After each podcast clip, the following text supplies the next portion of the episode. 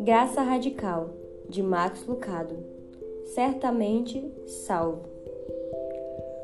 Bárbara Leninger não desistiu. Ela e a irmã Regina eram filhas de imigrantes alemães que tinham se estabelecido na Pensilvânia colonial. Um dia do outono de 1755, as irmãs estavam na cabana da fazenda com o irmão e o pai quando dois guerreiros índios abriram a porta com golpes. Muitos dos nativos da região eram amigáveis, mas esse par não era. Bárbara, 11 anos, e Regina, 9 anos, agacharam-se juntas enquanto o pai veio à frente. Sua esposa e o seu segundo filho tinham ido passar o dia no moinho. Eles estavam seguros, mas suas duas filhas não estavam. Ele ofereceu alimento e fumo para os índios. Disse para as meninas trazerem um balde de água, pois os homens deviam estar com sede. Quando as meninas correram porta fora, ele falou em alemão com elas e lhes disse para não voltarem até os índios terem ido embora. Elas correram para o riacho ali perto. Enquanto estavam tirando água do riacho, ouviram um tiro elas se esconderam na grama e viram quando a cabana ficou em chamas. O pai e o irmão não saíram nunca. Os dois guerreiros saíram. Eles encontraram as meninas escondidas na grama e as puxaram. Logo apareceram outros guerreiros e outros cativos.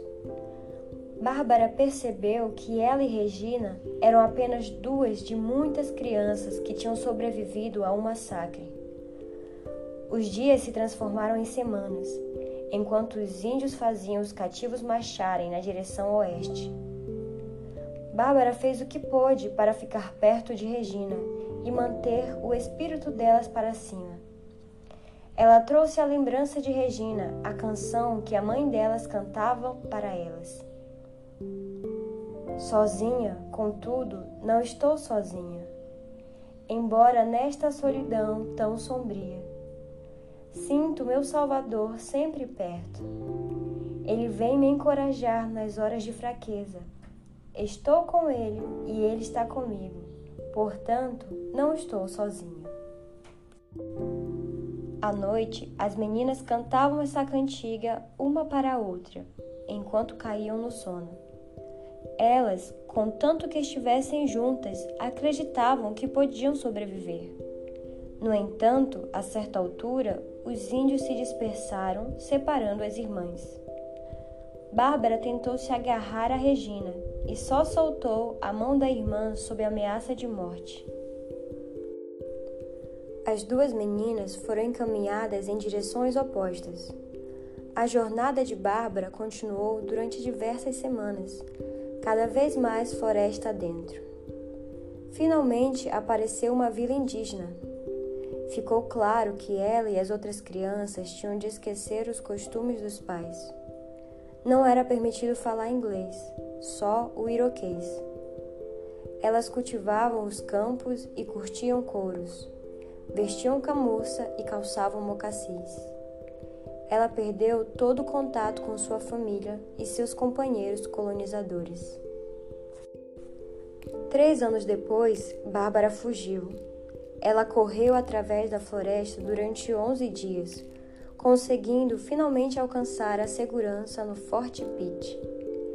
Ela implorou aos oficiais que enviassem um grupo de resgate para procurar Regina. Eles lhe explicaram que essa missão seria impossível e fizeram arranjos para ela se reunir à mãe e ao irmão. Ninguém tinha notícia de Regina.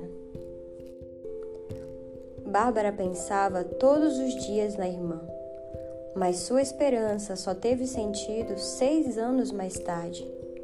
Ela tinha se casado e começado a criar sua própria família quando recebeu a notícia de que 206 cativos tinham sido resgatados e levados para o Forte Carlisle.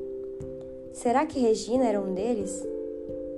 Bárbara e a mãe partiram para descobrir.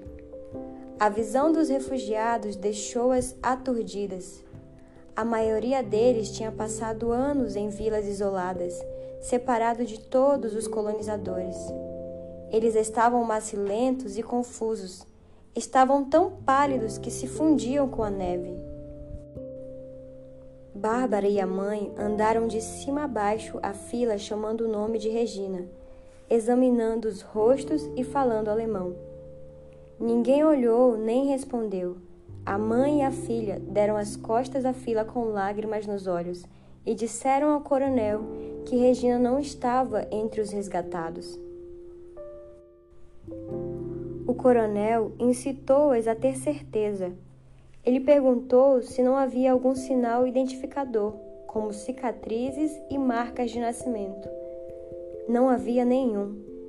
Ele perguntou acerca de relíquias de família, algum colar ou bracelete. A mãe sacudiu a cabeça negando.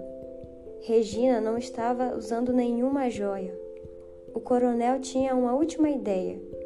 Havia alguma lembrança ou cantiga de criança? O rosto das duas mulheres se iluminou. Que tal a canção que elas cantavam todas as noites? Bárbara e a mãe voltaram-se imediatamente para a fila e começaram a andar vagarosamente de cima a baixo das filas. Enquanto andavam, cantavam: Sozinha, contudo, não estou sozinha. Durante muito tempo ninguém respondeu. Os rostos pareciam confortados com a canção, mas ninguém reagiu a ela. Então, de repente, Bárbara ouviu um choro alto. Uma moça alta e delgada irrompeu da multidão em direção à mãe, abraçou-a e começou a cantar o verso. Regina não tinha reconhecido a mãe nem a irmã. Ela tinha esquecido o inglês e o alemão, mas se lembrava da canção que fora posta em seu coração quando ainda era menininha. Deus também põe uma canção no coração de seus filhos uma canção de esperança e de vida. Pôs um novo cântico na minha boca. Salmos 40, versículo 3. Alguns cristãos cantam esse cântico em voz alta e durante muito tempo, todos os dias de sua vida. Em outros casos, o cântico é silenciado. As feridas e os acontecimentos da vida silenciam a música em seu interior. Passam-se longos períodos em que o cântico de Deus não é entoado. Quero ser cuidadoso aqui. A verdade é que nem sempre sabemos se alguém confia na graça de Deus. A pessoa pode fingir acreditar, mas de fato não se dispõe a isso. Não nos cabe saber, mas sabemos isto: quando confessamos nossos pecados e acreditamos em Deus, não dizemos apenas as palavras, mas realmente acreditamos? Nosso bilhete de entrada para a eternidade é perfurado. Nosso assento no céu está reservado. Com certeza estamos salvos. Nossa tarefa é simplesmente confiar nele. A graça interminável do Senhor nos chama para casa. Mesmo quando estragamos tudo, mesmo se estamos perdidos, somos cortados da família durante anos. Por fim, ouvimos sua voz e algo em nós se desperta. E quando isso acontece, começamos a cantar de novo.